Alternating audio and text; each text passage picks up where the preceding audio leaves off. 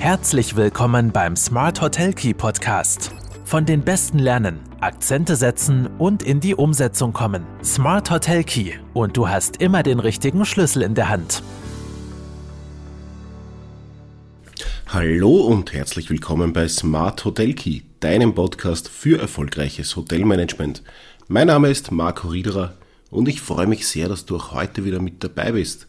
Wir sind angelangt bei Folge Nummer 82 und ich möchte mal wieder ein ganz aktuelles Thema aufgreifen, weil diese Woche erst hat die Schweiz bekannt gegeben, dass nun endlich auch in unserem äh, schönen Nachbarland die Ratenparitätsklauseln verboten werden.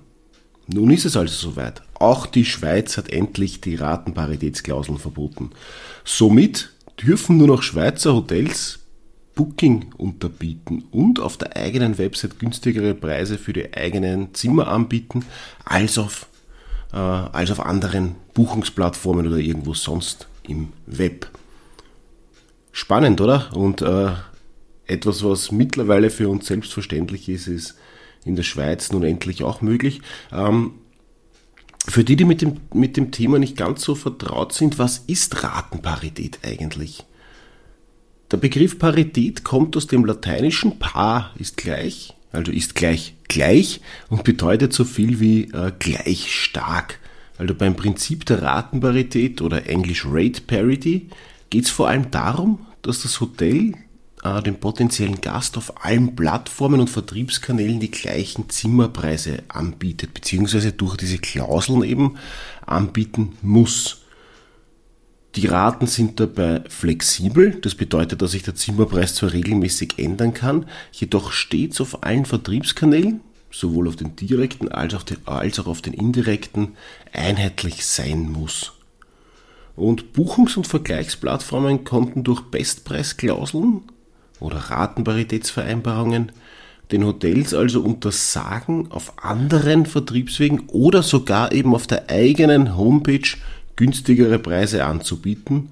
Und ja, dadurch ist natürlich die freie Preisbildung massiv beeinträchtigt. Und äh, dieses Urteil in der Schweiz bedeutet nun eben, dass auch Schweizer Hotels, man glaubt es kaum, endlich auf der eigenen Website andere, nämlich auch günstigere Preise anbieten dürfen als beispielsweise auf booking.com. Wenn ich jetzt schon die Schweiz so erwähne, gut, das war jetzt ein dieswöchiges äh, Urteil, ähm, wie schaut's in anderen Ländern aus? Also, wenn man sich so ein bisschen weltweit anschaut, die, die verschiedenen Vereinbarungen und Klauseln, da hat's man, hat man es ein bisschen mit einem Fleckerlteppich zu tun. Im globalen Hotelvertrieb haben wir unterschiedlichste Regelungen und Vorgehensweisen der OTAs, also der Online Travel Agencies, der Vertriebsplattformen.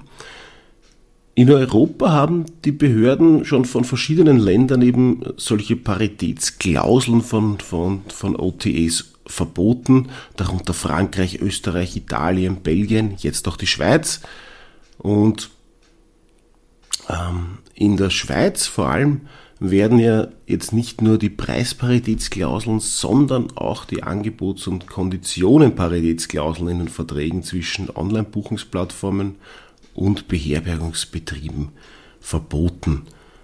Das heißt, man darf in Zukunft auch äh, oder man muss in Zukunft auch nicht mehr die gleichen äh, Konditionen, Buchungskonditionen, Stornerbedingungen etc. anbieten, sollte das, sollte das vorgeschrieben werden in einem Vertrag seitens einer Plattform. So ist dieser Passus nichtig. Und dieses Verbot wird im neuen Artikel im Bundesgesetz gegen unlauteren Wettbewerb verankert. In Österreich gilt übrigens bereits seit 1. Jänner 2017 jede Einschränkung der unternehmerischen Freiheit gegen Preisfestsetzung durch Online-Buchungsplattformen als aggressive Geschäftspraxis und ist daher auch verboten. Nun erhalten also auch die Schweizer Hotels ihre unternehmerische Freiheit zurück und können endlich auf ihrer eigenen Website günstigere Preise und bessere Konditionen für ihre Zimmer anbieten als auf Online-Buchungsplattformen. Gut, und was heißt das jetzt für dich als Hotelier oder für dich als Hotelbetrieb oder für dich als in der Hotellerie Arbeitenden? Hm, jetzt nicht nur aufs Schweizer Urteil bezogen. Ähm, was bedeutet es sich jetzt an Ratenparität zu halten oder zu nicht, weil grundsätzlich muss es jetzt schon darum gehen, irgendwie die richtigen Schritte mit dieser unternehmerischen Freiheit zu setzen. Und es ist schon ein bisschen eine Strategiefrage, ob ich überall mit den gleichen Preisen vertreten sein will oder nicht. Ich bin ja generell ein Verfechter der Bestpreisgarantie, also der besten Preise auf der, auf der eigenen Webseite. Und und das muss man sich schon ganz genau anschauen und, und, strategisch überlegen, wie es in mein Preis- und Vertriebskonzept auch passt. Und ich muss auch ein bisschen auch abwägen, wie meine Vertriebswege ausschauen, weil gerade in der, jetzt sage ich mal, hart umkämpften Stadthotellerie sollte ja weiterhin ein ganz besonderes Augenmerk auf die Preisentwicklung auch gelegt werden, weil die Buchungsportale rund um Booking und Co. haben sich ja durch den Fall der Ratenparität von ihrem Versprechen, den besten Preis äh, dem Gast gegenüber nie verabschiedet. Und da geht es jetzt nicht nur darum, dass ich vielleicht freiwillig Ratenparität halte, mitunter versteckt durch eine Preferred-Mitgliedschaft. Äh, Plattformen lassen sich schon immer wieder was einfallen und Booking ist da schon äh, ein ganz besonderes äh, Pflaster, wenn es darum geht, immer noch den besten Preis seinen Gästen anzubieten. Äh, sei es unbestätigte, äh, unbestätigten Gerüchten zufolge besseres Ranking für gleiche Preise oder auch der Einsatz von Kommissionen, um die Preise gleich zu halten, also ist immer sowas wie äh, Sponsored Discounts etc. Booking kann ja im Grunde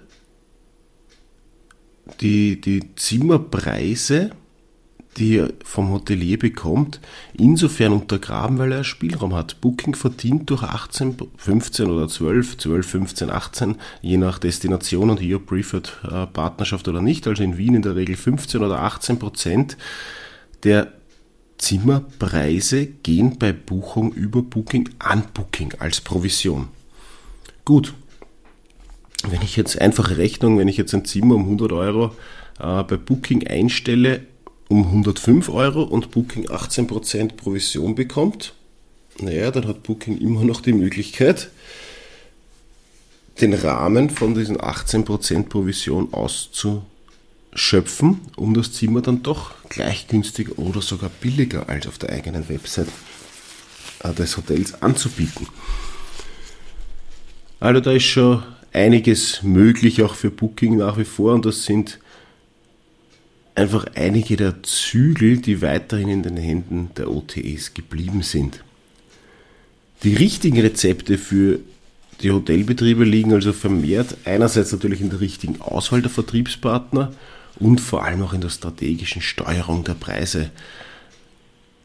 Es eröffnen sich eigentlich laufend durch die verschiedensten Entwicklungen am Markt neue Chancen, doch diese müssen auch klug genutzt werden. Sonst äh, geht der Schuss nach hinten los, vor allem wenn ich in eine gewisse Abhängigkeit gegenüber äh, von Portalen komme. In Wien ist nicht selten der Fall, dass äh, bis zu 70 Prozent oder mehr des Vertriebsmixes an einzelne Plattformen gehen. Also ganz, äh, ganz entscheidend hier im Vertriebsmix und auch im Direktvertrieb die richtigen Schritte zu setzen.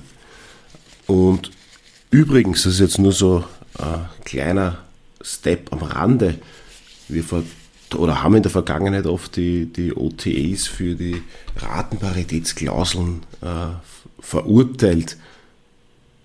Im Grunde haben wir in der Hotellerie durch den Weiterverkauf von Kontingenten zu besseren Preisen durch Reiseveranstalter schon lang keine Preishoheit mehr.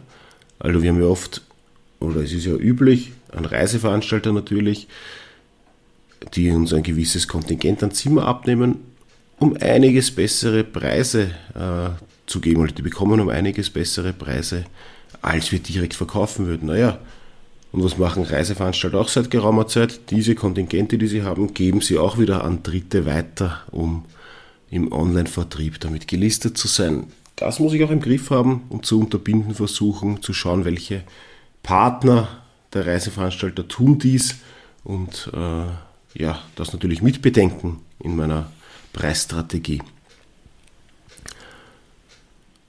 Und natürlich geht es am Ende des Tages auch darum, ähm, idealerweise mehr direkte Buchungen auf der eigenen Website äh, zu erlangen. Jetzt nicht nur über, über den besten Preis, da geht es natürlich auch um Komfort, Komfortabilität für einen, für einen Gast. Es braucht einfach eine einfache, userfreundliche freundliche Booking Engine auf der eigenen Website. Wenn ich Direktbuchervorteile gewähre, dann sollten die auch schnell und gut ersichtlich dargestellt sein. Also die Bestpreisgarantie, die äh, vielleicht Zimmerkategorien, die nur direkt buchbar sind, vergünstigter Parkplatz, Flexibilität bei Sonderwünschen etc. Aber Direktbucher-Vorteile bringen nur dann etwas, wenn sie auch dort, wo der Gast buchen kann, prominent dargestellt sind. Es braucht aber natürlich auch eine ganz klare und vor allem auch auf den Forecast ausgerichtete Vertriebsstrategie, die kann dann unterstützt sein durch äh, Search Engine Advertising, also klassische Google AdWords, äh, Social Media, äh, Kommunikationspläne, sonstige Online-Plattformen und vor allem auch einer laufenden Conversion-Optimierung im Idealfall. Ja, natürlich, die Webinhalte sollten auch aktuell sein und vor allem und da, da, kann man schon sehr viel damit bewirken, auch durch eine Lockerung der oftmals immer noch sehr starren Preislisten, ähm, möglicherweise auch der Überprüfung auf preispsychologische Effekte. Ich habe auch schon äh, zwei Folgen im Podcast dazu gemacht, wie man da schon noch mit ein paar Darstellungen vielleicht so ein bisschen die Conversion Rate am Ende noch erhöhen kann. Den Schwelleneffekt kann man ideal nützen im, im Hotelpricing beispielsweise auch. Werde ich gerne auch noch verlinken ja, die Buchungskonditionen überprüfen und natürlich eine ständige Beschäftigung auch mit Suchmaschinenoptimierung. Vielleicht ein kleines Wort noch zum Schluss. Immerhin haben ja Hoteliers ohne Ratenparität die Möglichkeit, den Direktvertrieb zu stärken und Buchungen von den OTAs zurückzuerobern. Eben beispielsweise durch Bestpreisgarantien durch äh, Vorteile wie auf der eigenen Website immer 5% günstiger als auf allen anderen Vertriebsplattformen. Das heißt übrigens nicht, wenn du jetzt erst damit beginnst, das ist vielleicht noch ein schöner Schlusssatz, wenn ich jetzt meine Preiszusammensetzung anschaue und mir dann denke, okay, und jetzt 5% Direktbuchervorteil, alle Gäste, die direkt buchen, kriegen jetzt einen 5% günstigeren Rabatt.